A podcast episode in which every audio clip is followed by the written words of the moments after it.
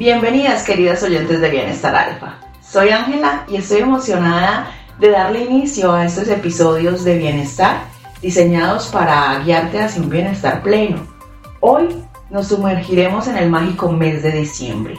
Aquí inicia más presentes, más conscientes, explorando cómo mantener el equilibrio en medio de las festividades. Prepárense para un episodio lleno de consejos prácticos y reflexiones que permitirán disfrutar al máximo de este mes de diciembre.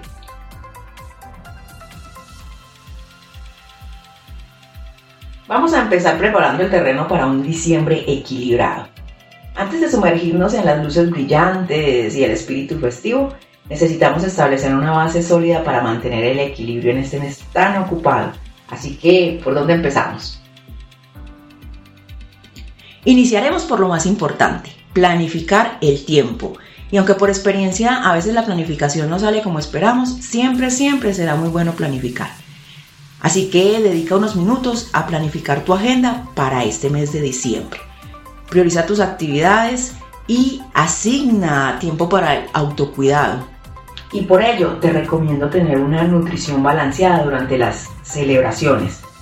Claro, diciembre es conocido por su deliciosa comida, pero ¿cómo podemos disfrutar de las festividades sin excesos? Vamos a explorarlo. Tener lecciones nutritivas. Opta por opciones saludables en las reuniones o por prepararte desde casa para poder disfrutar de lo que te compartan en comidas en estas reuniones o en el tiempo que estés compartiendo, en salidas, porque diciembre es un mes de esto, de compartir. Yo les comparto que yo lo hago a través de la nutrición celular. Nunca me falta mi desayuno nutritivo y tengo un truquito que es hacer ditos y así poder comer sin remordimiento y con toda la tranquilidad.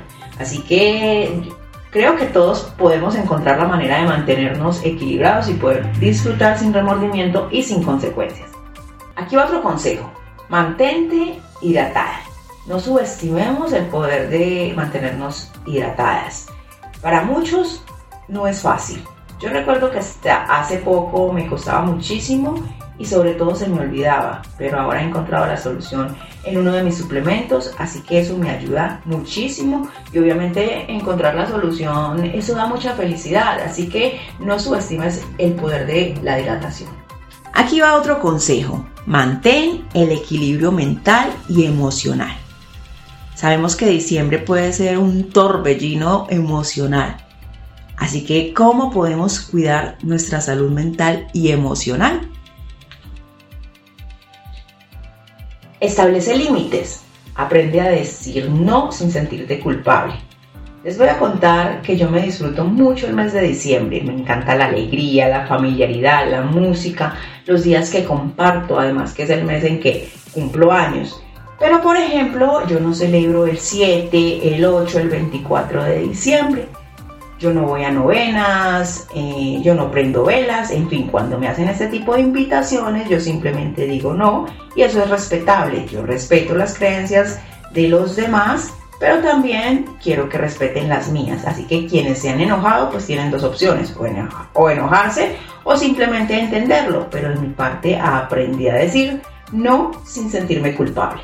Diciembre es un mes hermoso donde se pueden incorporar actividades que te relajen y que te restauren. Enfócate en la gratitud y la conexión. Diciembre es también un tiempo para reflexionar y agradecer. Así que, ¿cómo podemos incorporar la gratitud en nuestras vidas? ¿Quieres vivir un mes hermoso, lleno de tranquilidad, de paz? Te voy a dar unos truquitos. Haz un diario de gratitud. Te compartiré unos pasos simples para empezar un diario de gratitud. El diario de gratitud es una herramienta poderosa para cultivar una mentalidad positiva y enfocarte en las cosas buenas de la vida. Así que te voy a enseñar unos pasos sencillos para comenzar tu propio diario de gratitud. Paso 1. Elige un cuaderno especial para tu diario de gratitud. Puede ser algo tan simple como una libreta en blanco o algo más decorativo que te inspire. Eso depende de tu personalidad y tu creatividad. Paso 2. Establece un momento diario. Encuentra ese momento tranquilo en tu día para escribir en tu diario de gratitud. Puede ser por la mañana para establecer un tono positivo para el día o por la noche para reflexionar sobre las experiencias del día. A mí me encanta reflexionar en la noche, agradecer en la noche. O sea, es como mi momento. Paso 3. Escribe tres cosas por las que estás agradecida. Cada día anota tres cosas por las que te sientas agradecida. Pueden ser grandes o pequeñas, desde momentos significativos hasta cosas simples que te trajeron alegría en el día. La clave es enfocarte en lo positivo. Paso 4. Sé específica y detallada. Cuando escribas, sé específica y detallada sobre las cosas por las que estás agradecida, en lugar de simplemente decir, eh, gracias por mi familia, estoy agradecida por mi familia.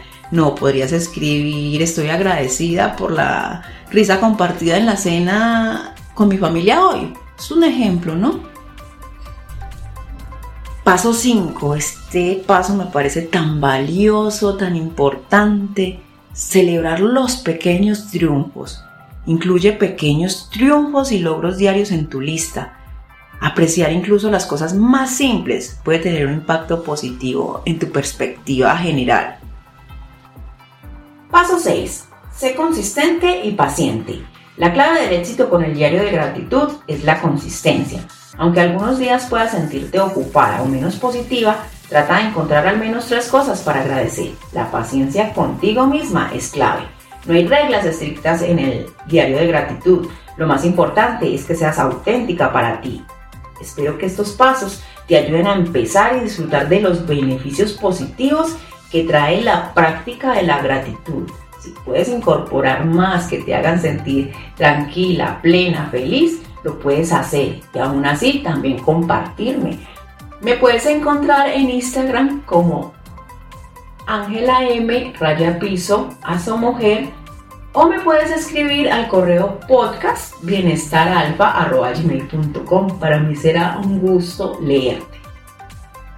Y por último, mi último consejo para terminar con este episodio es, ten conexiones significativas.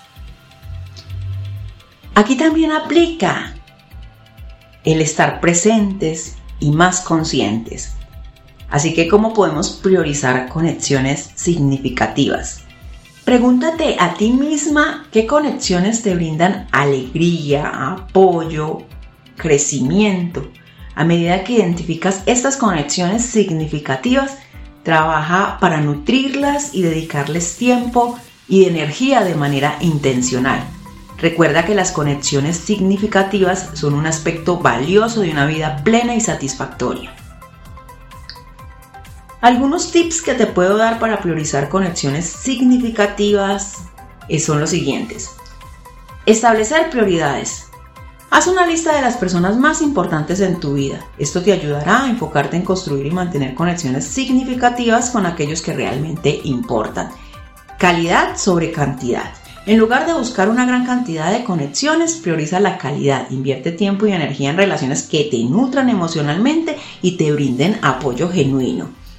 Crea tiempo de calidad. Dedica tiempo específico para estar con las personas que valoras. Expresa agradecimiento, expresa tu agradecimiento y aprecias a las personas importantes en tu vida. Un simple gracias puede fortalecer los lazos y mostrar cuánto valoras la conexión.